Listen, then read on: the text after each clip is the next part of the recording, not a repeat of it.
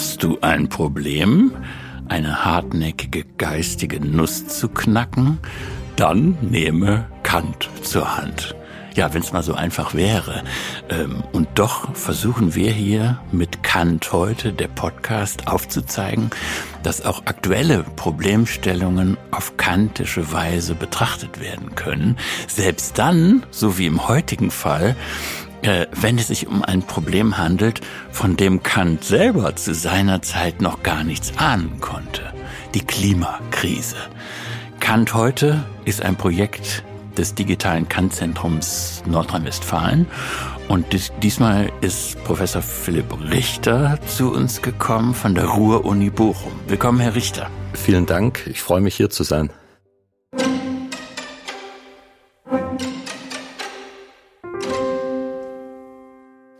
Stößt man bei Kant schon auf die Frage, wie man Naturkatastrophen deuten kann?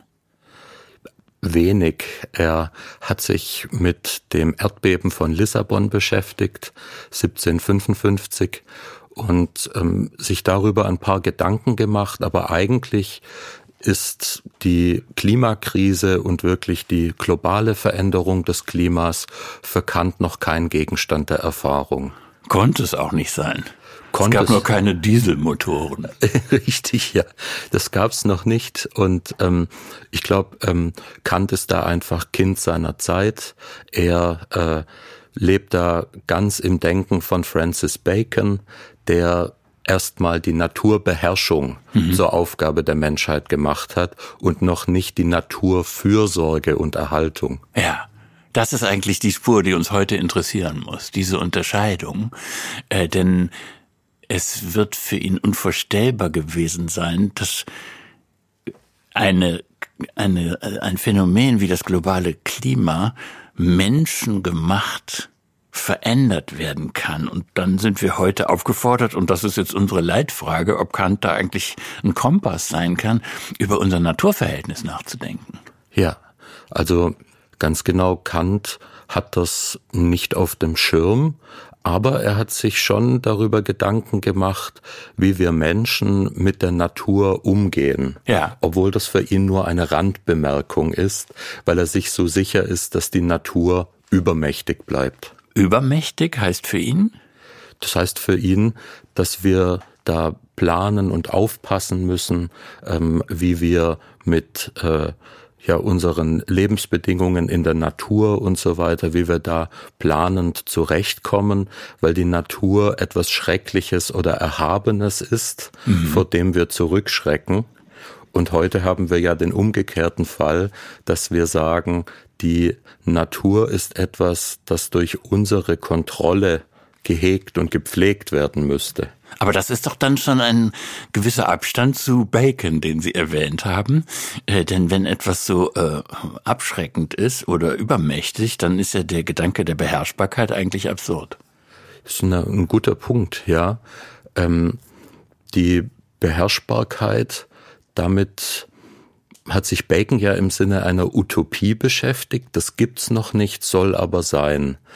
Und Kant ist auch ein absoluter Fan der Naturwissenschaft, vor allem von Newton, und meint, ja, dass wir da weiter forschen müssen, um immer mehr Freiheit für die Menschen zu erreichen. Ähm, ob wir das wirklich jemals schaffen, das, äh, da ist er vielleicht sehr optimistisch als Aufklärer, mhm. aber das steht so am Horizont. Ähm, die Natur ist dann schon etwas, mit dem die Menschen in der Landwirtschaft und auch durch die Zivilisation verfahren können, wie sie wollen. Also das hat er schon auch, diesen Gedanken. Können wir uns Kant für den Moment mal vorstellen bei einem Waldspaziergang? Ja. Also er war ja Spaziergänger. Er war großer Spaziergänger, ja, und da war er äh, da gibt's die Anekdote, dass er einmal total fasziniert ist, dass eine Schwalbenmutter ein Küken aus dem Nest wirft. Mhm. Ja, und da meint er, ach, wie toll, wie sparsam und zielführend die Natur vorgeht. Da werden nur die, die auch Chance haben, bei den knappen Ressourcen zu überleben, am Leben gehalten. Oha. Und ja. das vor Darwin. Ja, und dass er fasziniert von dieser ähm, ja, Zweckmäßigkeit in der Natur. Also dass da ähm, alles mit Plan und in Harmonie vorgeht. Und ich glaube, das war für ihn ein großes Faszinosum. Ja. Da war er total beeindruckt, dass wir die Natur so erleben, dass sie zweckmäßig vorgeht.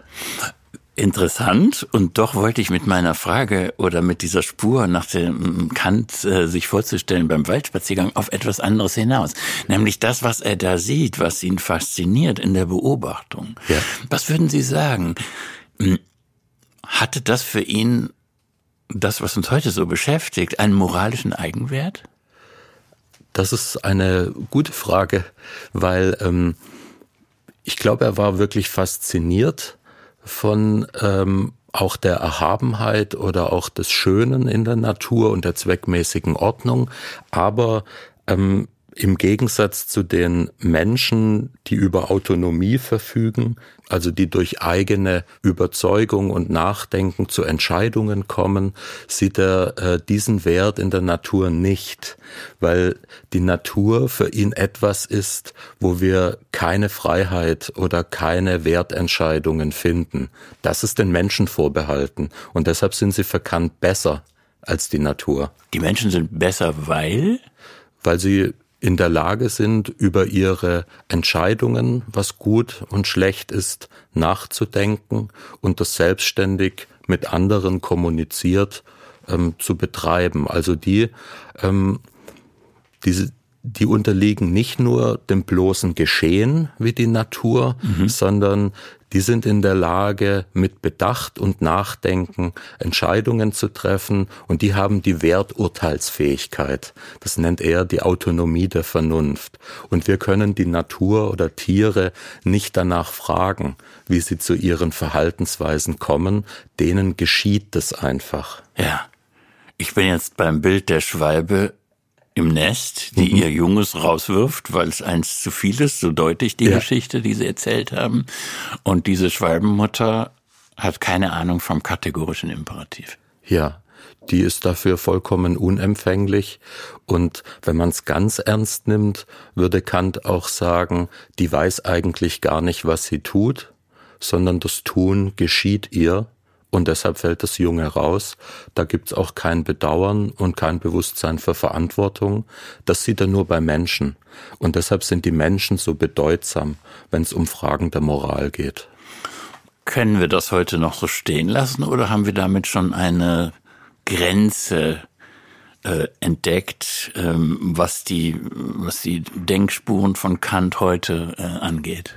Ja, also heute sind wir eher geneigt, auch Lebewesen und die Natur als etwas Wertvolles zu betrachten, das sowas wie einen Eigenwert hat, weil wir es einfach verlieren können. Und ich glaube, dafür haben wir auch berechtigte Angst, dass wir das nicht zurückholen können.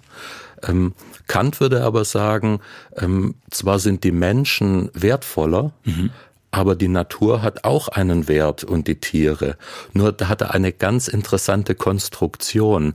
Wir meinen oft, der Natur oder den Tieren verantwortlich zu sein. Eigentlich sind wir in Ansehung, wie er das ausdrückt, der Tiere und der Natur uns selbst gegenüber verantwortlich, weil wir durch brutale Behandlung und Ausbeutung der Natur unsere moralische Sensibilität also die Empfänglichkeit mhm. für Werturteile, für das Gute und Schlechte verringern würden. Also es geht nicht um die Natur, sondern nur indirekt um die Natur, weil wir durch die korrekte Behandlung, also sorgfältiger Umgang mit der Natur, die Fähigkeit in uns selbst, moralisch zu sein und zu denken, ja, erhalten können. Ach, da ist dann doch aber wieder was Interessantes für uns heute drin. So verstehe ich das. Ja. Also der Mensch, der schäbig mit der Natur umgeht ja. ähm, oder zum Beispiel Tiere quält, ja. der blamiert sich eigentlich selber. Ja, der blamiert sich selber und er gibt auch kein gutes Beispiel, vor allem gegenüber äh, Kindern und Jugendlichen würde Kant wahrscheinlich sagen, die sollen schon erstmal sorgfältig mit äh, ihren Tieren, Haustieren, Nutztieren und der Natur umgehen, um einfach wertzuschätzen, dass das wichtige Mittel sind, mhm. um im Leben voranzukommen. Und die Mittel sind auch etwas, das man sorgsam behandeln sollte. Ja, und da würde ich schon sehen, ähm, dass Kant einen guten Punkt macht, weil wenn es um die Frage geht, was ist wichtiger, die Natur oder sind es die Menschen, die in der Natur leben? Da scheint es mir doch plausibler, erstmal an die Menschen zu denken. Ja. Gut, jetzt schauen Sie auf unsere Situation, 21. Jahrhundert. Ja. Wir stehen, glaube ich, an einer Epochenschwelle. Ja. Äh, das fossile Zeitalter geht zu Ende. Und wenn man das jetzt weiterdenkt, was Sie gesagt haben, können wir uns dann Kant so vorstellen, dass er sagen würde, da hat sich, was soll man sagen, die Menschheit wäre jetzt zu groß gedacht. Aber jedenfalls die Staaten, die von fossilem gelebt haben, die fossile Lebensstile gelebt haben, ja die haben moralisch versagt. Ist das der Punkt? Das ist sehr schwierig, weil ähm, die Staaten haben ja sehr Großes geleistet und vielen Menschen ein Leben in Freiheit ermöglicht. Also da würde Kant erst mal sagen, das ist sehr gut. Also ein energiesicheres Leben zu führen, das erlaubt möglichst vielen, möglichst viel Freiheit und Denken im Leben. Also da wäre wieder die Autonomie der Vernunft, also die Menschen, die frei denken und entscheiden können, wichtig. Das ist die eine Seite. Die andere Seite wäre aber, dass diese Lebensweise ähm, für die Lebensgrundlage, auf der diese Freiheit aufruht, ja, zerstören kann. Ja. Also haben wir eigentlich einen Zielkonflikt. Ja. Wollen wir Freiheit maximal und dafür in einer äh, Welt leben, in der äh, das Klima sich verändert? Oder wollen wir auf Freiheit verzichten und dafür die Natur und das Klima äh, schützen? Ich glaube, das ist ein Zielkonflikt. Das ist gar nicht so einfach, weil wir hm. dürfen weder bei der äh, Freiheit noch bei der Lebensgrundlage einsparen. Aber beides zugleich, das ist die Herausforderung. Hm. Wie wollen wir denn jetzt mit Kant zur Hand diesen Zielkonflikt lösen? Das ist äh, sehr gut, diese Frage, weil Kant ja, wie gesagt, selber darüber noch gar nicht nachgedacht hat. Für ihn ist ja die, äh, die Vorsorge oder auch die Frage, wie die Menschen leben und weiterleben, eine, eine Frage, die außerhalb seines Horizonts ist. Der denkt ja bei moralischen Fragen vor allem an die Gleichzeitigkeit. Wie gehen wir beide miteinander um? Aber er denkt nicht darüber nach, wie verhalten wir uns mit Blick auf drei Menschengenerationen später. Er meint immer, die Menschen werden ohnehin da sein. Die haben ein Eigeninteresse an Fortpflanzung und die schauen dann schon, dass sie das machen. Aber jetzt haben Sie ja, Herr Richter, gleich die nächste Problematik aufgeworfen. Okay, ja. Äh, also wir können ja bisher festhalten, ich weiß gar nicht, ob es das Wort zu Kants Zeiten schon gab, aber dass seine Position eine anthropozentrische ist. Ja, also vom. Menschen her denkt man das Naturverhältnis. Ja. Und es gibt auf keinen Fall einen gleichen moralischen Wert zwischen Menschen und Tieren ja. und wahrscheinlich erst recht nicht Landschaften oder Ökosystemen. Das ist richtig, ja. Für Kant, man kann sagen, für ihn ist das erstmal auch ein Zukunftsprojekt, dass Menschen frei leben. Ja. Ja. Und da stehen äh, die Tiere und die Natur erstmal als Grundlagen, Ressourcen, als Mittel hinten an. Ja. Gut, aber jetzt die nächste Frage. Wenn man dieser anthropozentrischen Logik folgt, ja.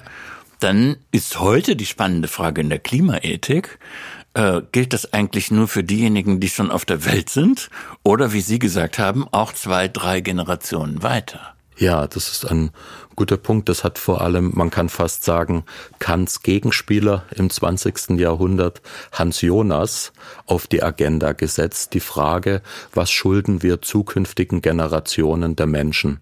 Wie müssen wir jetzt handeln, damit diese später ein menschenwürdiges Leben führen können? Mhm. Äh, die Frage stellt Kant nicht. Und Jonas kreidet ihm an, dass er nicht darüber nachgedacht hat, was wir jetzt tun müssen, damit es später noch Menschen gibt.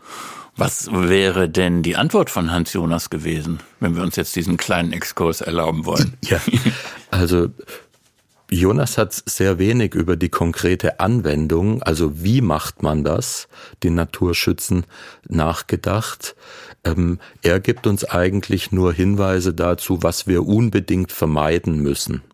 Also zum Beispiel, dass äh, nuklear äh, nukleare Katastrophen auftreten. Er denkt da sehr an den Kalten Krieg. 1979 ist sein Buch Das Prinzip Verantwortung erschienen. Also diese Möglichkeit äh, der Vernichtung ganzer Landstriche äh, durch ähm, Katastrophen, die durch Fahrlässigkeit oder absichtlich durch äh, Raketenbeschuss entstehen. Ähm, und wir sollen unbedingt vermeiden, dass die Menschen in einem Zustand der Degeneration leben müssen. Also man kann vielleicht an so Science-Fiction-Szenarien denken nach einem äh, Krieg der Atommächte, ja, dass äh, nicht genügend Nahrung zur Verfügung steht dass nicht genug Trinkwasser oder keine Elektrizität verfügbar ist. Weil da meint Jonas, dann werden die Menschen wieder zu Tieren, weil sie sich nur um ihre Lebensgrundlagen kümmern müssen. Ja, aber da sind wir ja dann auch, äh, wenn die elementaren Bedürfnisse nicht erfüllt sind, äh, dann könnten die beiden sich doch, die sie als Kontrahenten bezeichnet haben, äh, über das Thema menschliche Freiheit wieder verständigen. Ja, ich glaube, da könnten die sich, da könnten die sich treffen. Nur ich glaube, Hans Jonas möchte mehr als Kant. Der möchte nämlich wirklich sagen, die Natur hat einen Eigenwert, ja. Und das kann man sich vielleicht so auch äh, zugespitzt vorstellen mit dem Witz, treffen sich zwei Planeten und der eine sagt, oh, mir geht's nicht so gut. Was hast du denn? Ja, ich hab den Mensch. Der setzt mir so zu, ja. Und Jonas würde, der hat manchmal so Tendenzen, dass die Natur wichtiger ist als die Menschen und die Menschen sollten eigentlich diese gleichsam göttliche Natur hegen und pflegen und ihre eigene Freiheit und Bedürfnisse zurückstellen. Da würde Kant sagen, nee, stopp. Also die Natur ist für den Menschen seine Freiheit, seine Kultur, seine Entwicklung da. Mhm. Aber dann muss der Mensch trotzdem, ich suche gerade die Brücke zwischen den beiden, auch wenn das jetzt äh, künstlich wirkt, äh, dann müsste der Mensch Gärtner sein. Sowas in der Tat, so sieht das äh, Jonas letztlich. Ähm, wir sollen Hüter des Seins werden.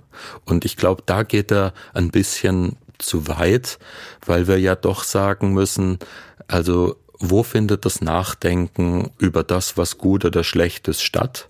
Das findet nicht in der Natur oder den Lebewesen dort statt, sondern beim Menschen. Mhm. Insofern gibt es im Menschen diese in der Philosophie klassische Spannung, teilweise Naturwesen, teilweise Freiheitswesen. Und der Jonas hat die Tendenz, den Menschen ganz stark auch als Naturwesen zu sehen, was Kant auch anerkennt, aber sagt, wir können uns von dem Naturwesensein distanzieren ja. und darüber nachdenken, ob das, was wir für natürlich halten, auch gut ist. Letzte Spekulation für heute, um doch nochmal die Generationenfrage zu stellen. Ja.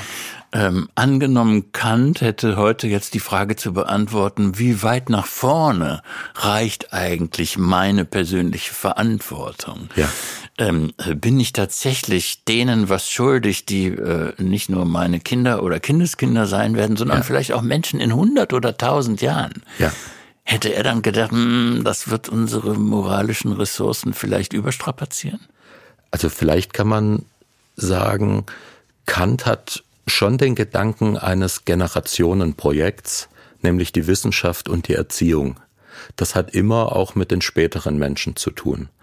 Und wenn wir sagen, es wäre möglich, dass irgendwann dieser Verlauf abbricht und gar keine Menschen mehr da sind, dann würde er vielleicht sagen, ja, da müssen wir aber Vorsorge treffen, damit es weiterhin freie Menschen in der Welt gibt, weil das die Träger des eigentlich moralisch Wertvollen sind. Ja, freie Menschen in der Welt und dann in einer Welt, die, ja, heiler sein könnte als unsere jetzige. Das wär's das wär's und da wäre der Aufklärer Kant sicher auch sehr freudig und optimistisch, wenn wir das hinbekommen.